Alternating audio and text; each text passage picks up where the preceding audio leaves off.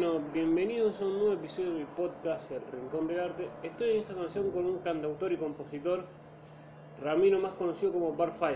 Buenas eh, buen, buen mediodía. Hola, buen día. Eh, ¿Cómo nació esta pasión por, por el canto y por componer canciones? Eh, mira, en realidad la verdad es que no sé muy bien cómo responder a eso, porque no creo que haya nacido en algún momento, sino que fue algo más, más bien como que lo, lo fui transitando y fui descubriéndolo, no, no creándolo, ¿se entiende? Como que, como cuando alguien descubre una pasión, básicamente, que es algo con lo que yo creo que, que uno un poquito nace, ¿no? Como algo medio primitivo que uno simplemente descubre. Eh, acá en mi casa había algunos instrumentos y nada, fui como aproximándome a ellos y siempre como con muchas ganas como de decir algo. No sé si tengo algo que decir, pero sí tengo ganas de decirlo. Fue como el impulso a querer decir cosas, no sabes qué, pero era como decir cosas de lo que sé, cualquier cosa. Claro, exactamente, como que una necesidad de, de expresión, así como de todas las formas, ¿viste? Como, no sé, como me, me gusta el lugar del vocero, tal vez, ¿viste? Como de decir algo. ¿Y cómo nació el nombre Bar 5? Eh, ¿Fue un nombre artístico? ¿Fue un nombre, dijiste, me gustaría este nombre?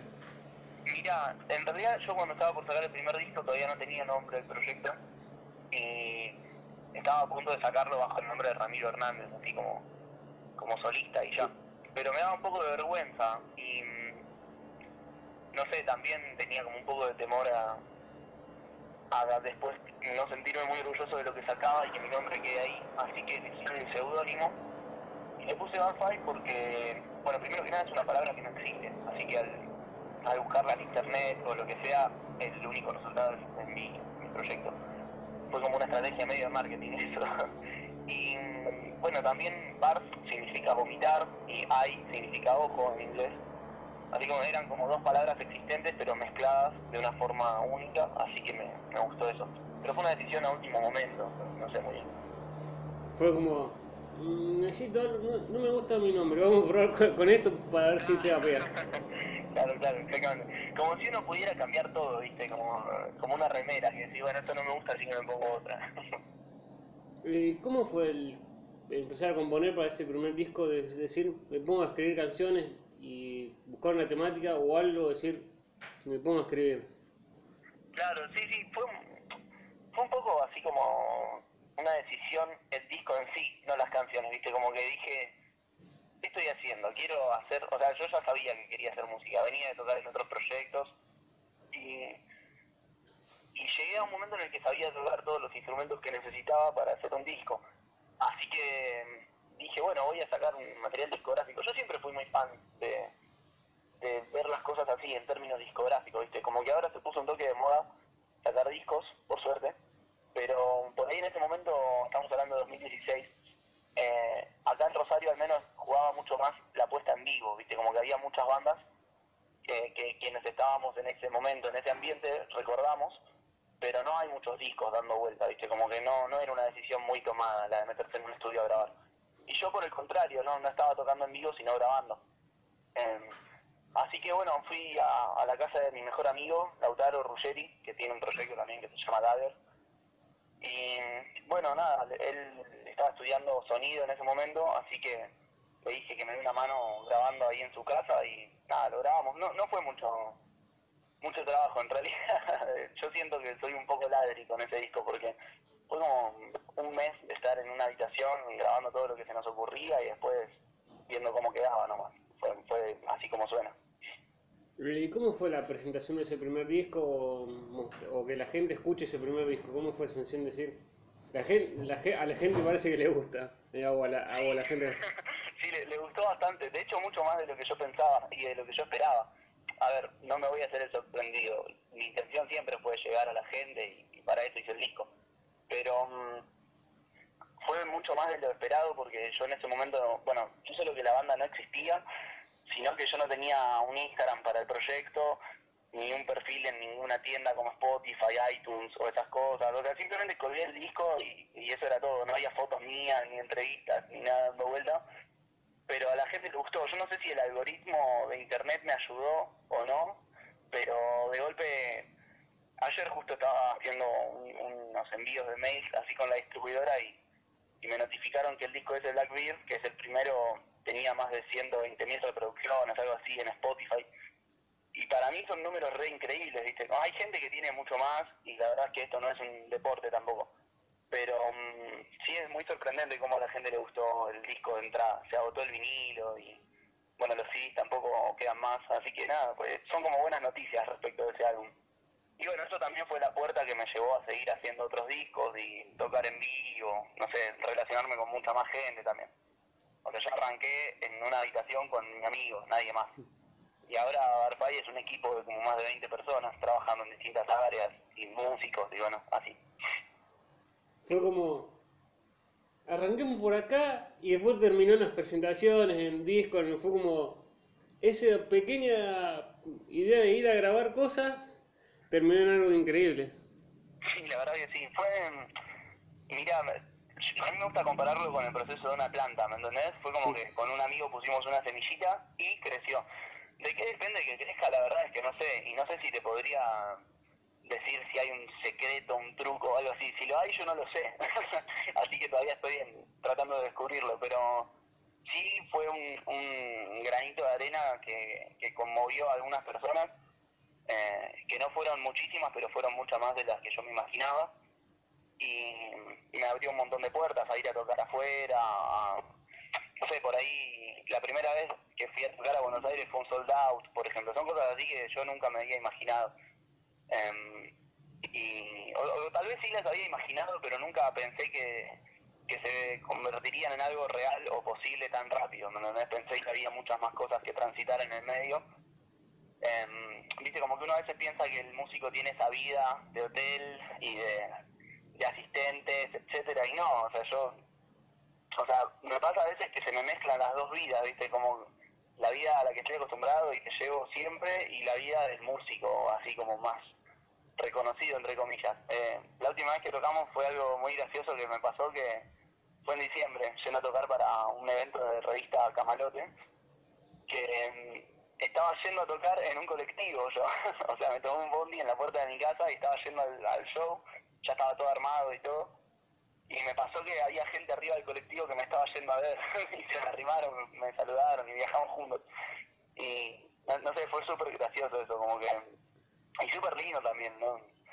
¿no? entiendo todavía mucho a, los artistas a los que no les gusta el reconocimiento. La verdad, la gente siempre es muy amable conmigo y, a mí me gusta mucho eso. A todo el mundo le gusta que la gente sea amable con ellos, supongo. Eh, ¿Cómo fue esa primera presentación acá y después también la primera presentación en Buenos Aires? ¿Cómo fue esa sensación de decir mm, que la gente viene, a, escuchar mami? Eh, mira, el primer show de todos que hicimos eh, acá yo busqué una banda, o sea, busqué tres amigos que se aprendan las canciones y les dije vamos a hacer un show. Tocamos en 2016, fue en la presentación de Blackbeard y estuvo bueno, creo que cortamos, no sé, 100 tickets más o menos, o sea, era más de compromiso que otra cosa el público, ¿viste? Tipo amigos, amigas, familiares, no sé, gente así que nos conocía. Em, yo la pasé súper, estábamos todos bastante divertidos y, y tocamos unos 40 minutos, creo, las canciones del disco y no mucho más que eso, porque no había mucho más que eso tampoco. Y bueno, después una serie de cosas, empezar a relacionarme con distinta gente, distintas áreas, eh, mandar muchos mails, eso sí, bueno, y grabar, tocar, tocar mucho, muy seguido acá, eh, en distintos bares, en pubs, o sea, estuve tocando también por plata en un par de lugares así, mientras la gente comía, ¿viste? Y no, no es mucho el ambiente del cual uno más disfruta a la hora de tocar, porque siempre es más lindo ver, no sé, 200 cabezas abajo saltando con la luz apagada o algo así, pero mm, son escalones que uno tiene que ir subiendo también, ¿viste? Eh, y bueno, en 2018 yo firmé con un disco en, en un sello de, Capital en Buenos Aires y fui a tocar allá durante todo el año. Eh, bueno, hubo muchas cosas de las que yo no estoy enterado, supongo, porque la administración no la hice yo pero mm, todo funcionó muy bien, toqué con Pirámides, con 107 Faunos, eh, con Super 1 Mundial, bandas del sello Lapsra, él mató a un policía motorizado también y así, como cosas muy locas y muy, muy copadas. Em, y después acá tocamos por primera vez, después de todo eso, en julio del año pasado recién. O sea, estoy hablando que desde 2016 no había formación con banda, o sea, siempre eran shows acústicos o con set electrónico. Y en julio del año pasado hicimos el primer show con banda de nuevo y tocamos con los amigos de Jimmy Crew, otra banda acá de la ciudad que, bueno, bandas muy amigas a Barfy, y cortamos, creo que eran 250 tickets, así que nada, fue una buena noticia saber que a la gente todavía le interesaba venir a vernos. Es como, y ¿Cómo es el trabajo de estar, no sé, mandando eh, mails o también mucho ahora usan muchas redes sociales para contactarse con, con artistas o con gente para mo- moverse? ¿Crees que es un beneficio todo no solo tener los mails, sino las redes sociales que, que ayudan o no? Yo la verdad es que no me considero muy útil con las redes sociales y eso. Hay gente que tiene community managers o, o que trata de quedar mejor ¿viste? en las redes, como subiendo cierto material, cierto día, a cierto horario. No sé, como una cultura medio de influencer, que no, no me parece mal para nada, o sea, los respeto mucho, pero la verdad es que yo estoy haciendo música, no, no me importa quedar bien o que la gente me diga cosas lindas, no sé, como no no quiero vender mi cara, ¿me entendés? quiero quiero tocar mi música, ni siquiera venderla. O sea, muchas veces me habla gente diciendo, ay, me gusta tu música, ¿dónde la puedo descargar? Y yo les mando el link y ya está, que la descarguen.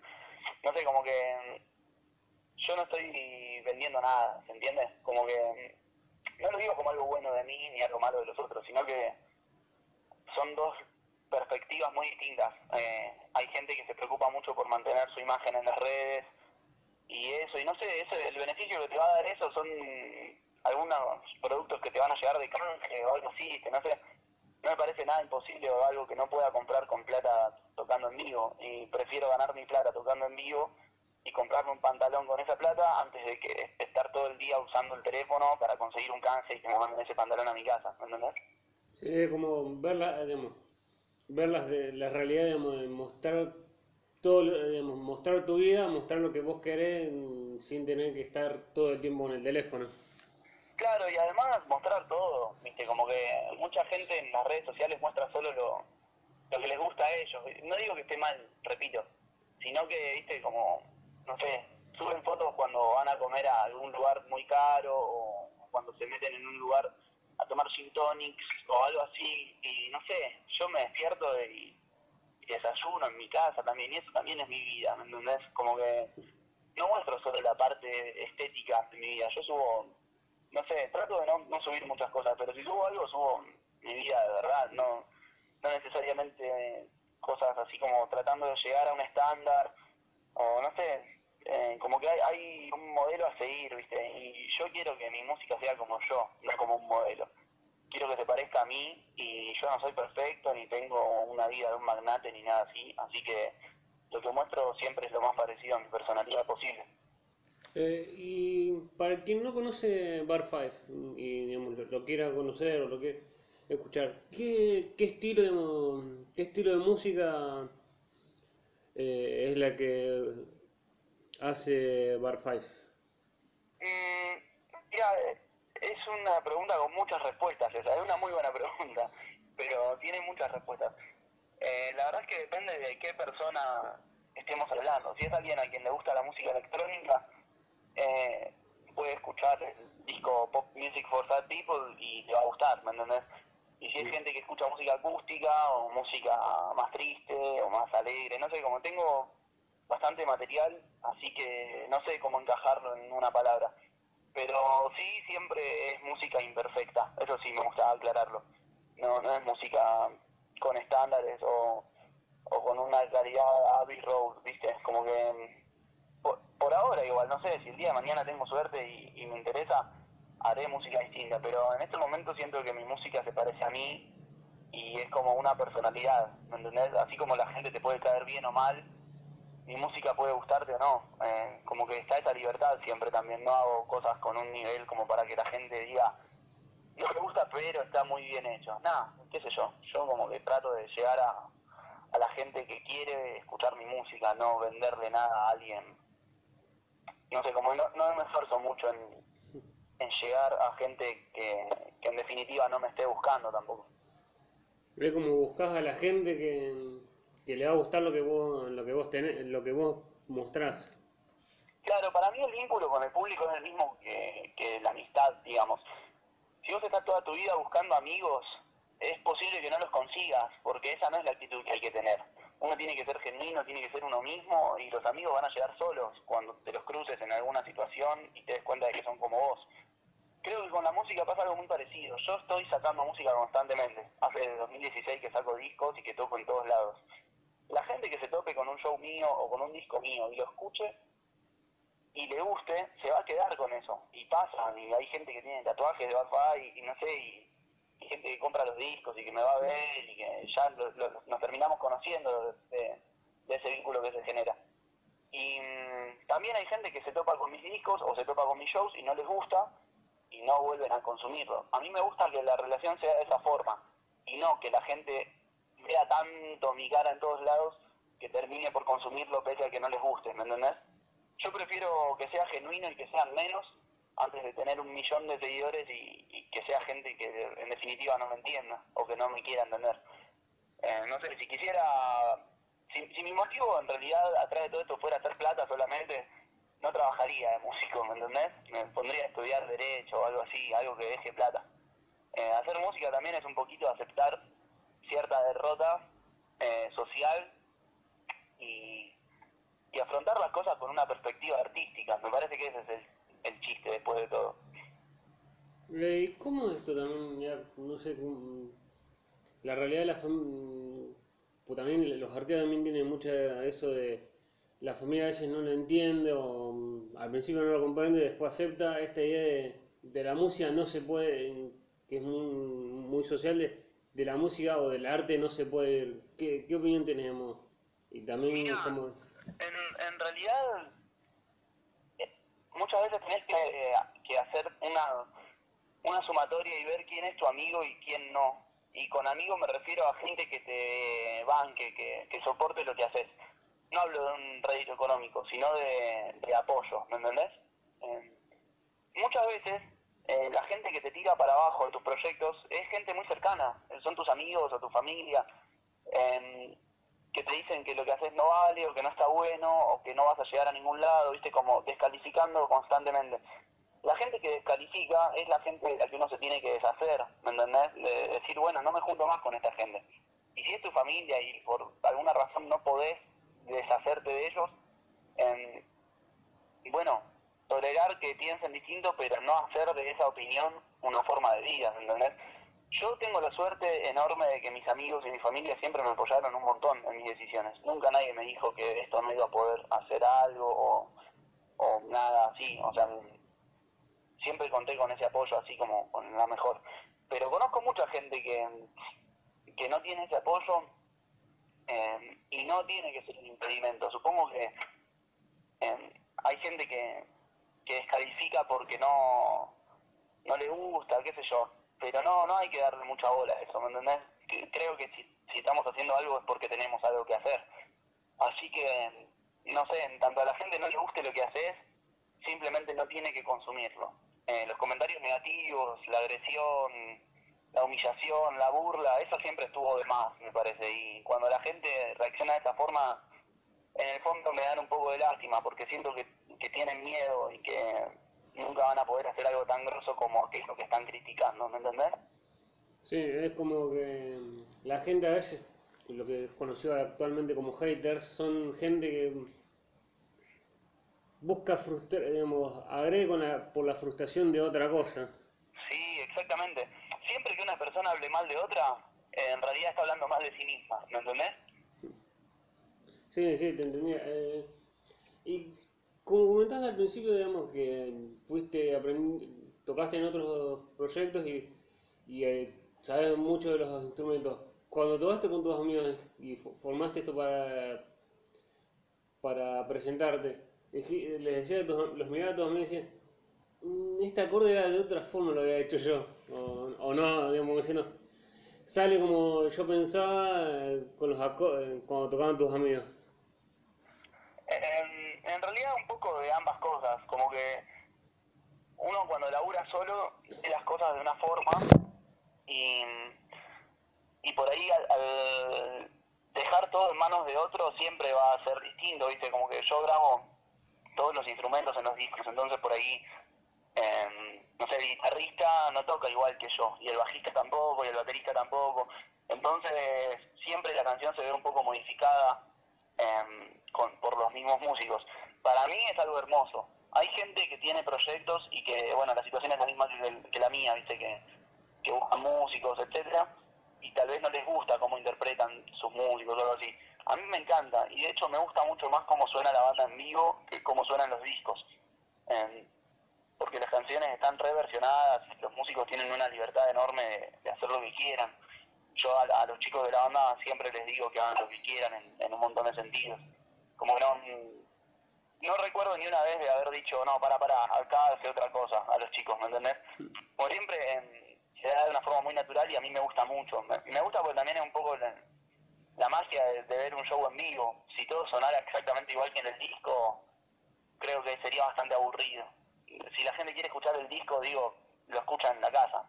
si paga una entrada y se moviliza para ir a verte y se viste esa noche y no sé, va con sus amigos o con la persona que les gusta o algo así, hay todo un esfuerzo atrás y yo lo valoro mucho y ese esfuerzo trato de recompensarlo dando un show lo más único posible. No, no digo que sea único el show, pero sí la intención del show es ser única, ¿me entendés? Como que trato de, de que la gente se lleve un, un, recuerdo lindo, más allá de cómo suena la banda o de cómo tocan los músicos, sino de que se dé una conexión así con mucha gracia y que, que sea algo que todos disfrutemos y, no una admiración del público a artistas, sino algo mutuo. Como que yo siento que sin el público yo no hago nada, así como el público sin el artista no va a ver a nadie. Así que es algo súper mutuo y, y cíclico. Eh, y con, como decías vos también esto de que, digamos, yo como el, un disco lo puedo escuchar porque, digamos, si a alguien le gusta el electrónica va a escuchar tal disco o, o va a escuchar otro disco si le gusta más otro estilo. Que, eh, va fluctuando mucho el, el, estilo de la banda y de los discos. Sí, sí, yo creo que ningún disco que haya hecho se parece a otro que yo haya hecho mismo. Eh, por ahí sí, al tocar en vivo tenemos un sonido, digamos, ya que usamos cierto tipo de instrumentos y tocamos de cierta manera los cuatro. Pero um, cuando hablamos de los discos así de estudio, yo creo que no hay ningún disco mío que se parezca a otro. Así que eh, si a alguien le gusta mucho un disco mío, se va a decepcionar cuando escuche otro. Pero también pasa lo contrario, que si a alguien no le gusta un disco mío y le da una oportunidad a algún otro, eh, que se encuentre con algo que le guste. No sé, como siento que trato de abarcar todos los géneros posibles para justamente derribar un poquito la idea de género ya de por sí, siendo que ya no existe más el rock o el pop o el funk, no sé, siendo que no existe más nada de, esas categorizaciones. Creo que simplemente hay música y, y hay formas de interpretarla. Y también creo que no hay música que no te guste, sino que hay música que no entendés, ¿me entendés? siendo que mmm, cuando a alguien no le gusta algo en realidad es porque no lo entiende. Y hablo de toda la música, ¿eh? no, no de la música de culto, siendo que la gente a la que no le gusta, no sé, el cuarteto, también es porque no lo entiende. No es como que hay una circunstancia para todo, y si uno no forma parte de esa circunstancia es muy difícil que le guste algo. Es como una conexión, en teoría, entre... Funciona exactamente como una conexión, de hecho, sí, sí. Eh, y ¿Cómo fue, en, sensaciones personales el, ese día que ibas a hacer la primera presentación dijiste, te dio miedo decir, mmm, estoy, ¿por qué no espero un poquito más y, y lo presento en otro, me presento en otro momento? O decir, bueno, ya fue, vamos a presentarnos. Eh, no, yo nunca recuerdo haber tenido miedo antes de tocar siempre, cabe aclarar igual que soy muy caradura yo, pero me, me parece como que, no sé, me parece que hay que hacerse cargo de lo que uno quiere, ¿me entendés? Um, por ahí yo toda mi vida soñé con, con una pared de equipos atrás mío sonando re fuerte y, músicos tocando, ¿viste? Y, un montón de gente adelante mío. Em, me gusta mucho esa imagen de, cuando uno toca en un escenario que está bastante lleno de gente, me, gusta mucho. Entonces, siempre que estoy a punto de salir a tocar, de hecho siempre arranca la banda sola y después yo entro y empiezo a cantar directamente. Y cuando la banda empieza a tocar y veo como la gente se, se empieza a alterar más y las luces, el humo, ¿viste? todo el quilombo así previo al show, me gusta mucho y me siento muy bien, como nunca me dio nervios o, miedo, porque siento que es lo que quiero, entonces un ratito antes de tocar pienso, bueno, esto es lo que quería, así que subo y toco re contento siempre. Em, incluso en distintas situaciones, a veces em, hay problemas técnicos o algo sale mal y sabes que algo no va a salir en el show. Eh, o que hay que eh, eliminar alguna canción de la lista porque faltó algún equipo o algo así, pero aún así siempre trato de disfrutarlo mucho y pensar que, que cada show es único también, viste, como que nunca sabes cuándo es la última vez de algo. así que me, parece como que siempre está bueno disfrutar los recitales y, los nervios ya fue. Ya, subir a tocar vas a subir a tocar igual, así que es preferible hacerlo contento y reírse de los errores antes de que estar tenso todo el show. Y como hablas mucho también esto de que a veces arranca la banda antes que vos y después aparece, vos, ¿existe en, en las bandas el, el, ego entre, digamos, el cantante dice, me vienen a escuchar a mí y los músicos lo miran como diciendo, a nosotros también nos vienen a escuchar, como nos vienen a escuchar al grupo, no a solo vos? Ah, sí, sí, hay mucho egoísmo y, y cosas así. Por suerte no es mi caso ni el caso de ninguno de los chicos de la banda. Tenemos como una unidad muy muy comunista, de hecho, como que eh, somos cuatro en vivo y por ahora, tal vez el día de mañana somos cinco o, tres, no sé, es lo mismo. Pero digo, eh, yo soy consciente de que la gente va para vernos a todos, no para verme a mí. Eh, y todos somos conscientes de eso. Entonces también se juegan mucho los roles, ¿viste? Como que no... Todos tenemos la misma importancia en vivo. Así que, es más, de hecho, esto no lo digo de modestia, lo pienso de verdad. Yo creo que yo soy el menos importante en un show en vivo de Overfight.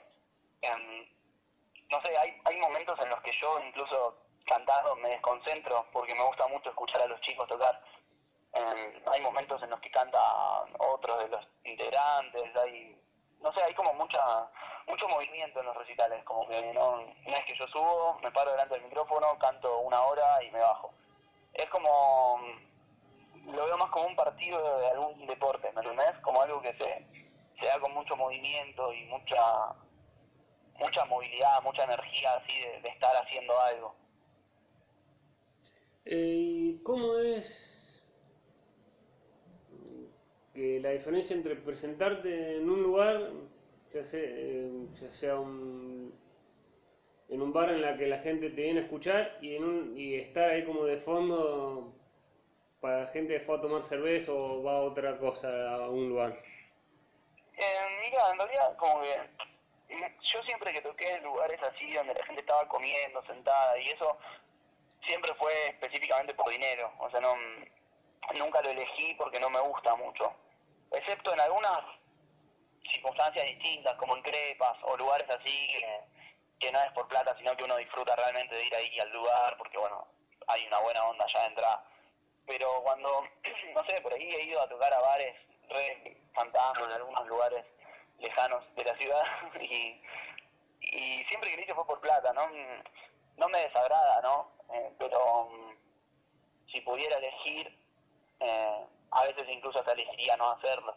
Porque, no sé, siento que, mm, que el sonido de la gente hablando entre ellos y, y el bar de por sí me molesta tanto como yo estoy molestando con mi música a la gente que fue a comer y no sabía que iba a haber un boludo con una guitarra tocando. Entonces, no sé, como que tocar en ambientes así de gastronómicos no me parece que esté muy bueno. Eh, aparte del entretenimiento de tener a alguien tocando ya pasó de moda hace mucho tiempo con los mariachis, te diría. Eh, a esta altura me parece que un recital es un lugar donde la gente compra un ticket, asiste al show eh, y el show se da de la forma más enérgica posible, como con mucha fuerza y, y mucha potencia, ¿me entendés? A mí me gusta eso, me gusta volverme loco en el escenario y que la gente se vuelva loca abajo. Eh, y cuando no, que se mezcle y yo terminar abajo, o cuando la gente se sube al escenario, así como me gusta eso, una energía medio animal, ¿viste? Eh, como si fuera medio una ceremonia. Me gusta eso. Siento como que, siento que cada vez que toco en vivo es mi cumpleaños. Eh, una de las, eh, ya, la, última pregunta, que se en dos. Una, la primera parte sería, desde que arrancaste en el 2016 hasta ahora, decís, eh, mirás para atrás y decís, me, no me arrepiento de haber tomado esta decisión o algo. Y la, y la segunda parte sería, si alguien que se quiera animar a cantar o algo y por un prejuicio o algo no se anima, ¿qué, qué le, un consejo que le darías? Ok, mira, la primera parte no, no me arrepiento de nada que haya hecho. Tal vez sí lo hubiera hecho de alguna otra forma, eh, o siendo consciente de cómo funcionaban algunas cosas que en ese momento no sabía, eh, no sé.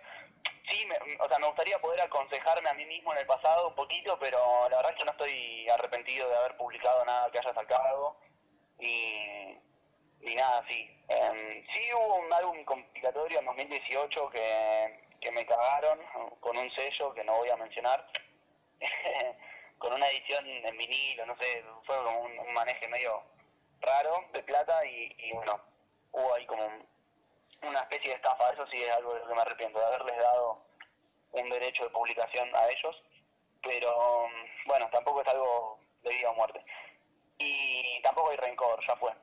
Y algo que le, que le diría a alguien que está tratando de, de liberarse de, los prejuicios de lo que le cuesta para hacer algo, em, no sé, le recordaría que todos nos vamos a morir, así que, em, o sea, hagas o no arte, eh, hagas o no lo que te gusta, o sea, tanto Mick Jagger que hace 70 años que está de gira con su banda, ganando millones de libras. O el tipo que atiende en el kiosco, todos nos vamos a morir y somos comida para gusanos. Así que no hay que pensar tanto las cosas, hay que hacerlas. Em, siempre y cuando uno quiera también, ¿eh? porque a veces las inseguridades están buenas y uno dice, ah, capaz que esto no era lo mío y listo, no lo hace y se queda tranquilo. Em, tampoco hay una presión de que tenés que hacer música o tenés que hacer cosas, qué sé yo. Esto también es muy una perspectiva muy industrial de- del arte. Pero nada, eso, si realmente es miedo por prejuicios o porque la gente te descalifique o, te humille o tengas miedo a hacer el ridículo, em, no sé, eh, rodeate de otra gente, eso le diría. Que la gente que te hace sentir así no vale nada, em, que tenés que buscar otros ambientes y otras personas con las que empezar a vincularte y siempre que sea gente que te apoye. Y no que te apoye ciegamente, porque está bueno que alguien te critique también. Pero si lo que haces está bueno y hay gente a la que le gusta, juntate con ellos, no con gente que, que no tiene en cuenta tu trabajo o que, que no te apoya o que no te incentiva. Siempre, o sea, recordar que lo que no te nutre te hace mal directamente, no es que hay vínculos que quedan en el medio. Lo que no te hace bien te hace mal, así que hay que hacer una poda gigante y es preferible quedarse sin amigos antes que quedarse con amigos que te tiren para atrás. Bueno, muchas gracias Ramiro eh, por, por, tu tiempo eh, y permitirme entrevistarte. No, no, por favor, gracias a vos, Felipe.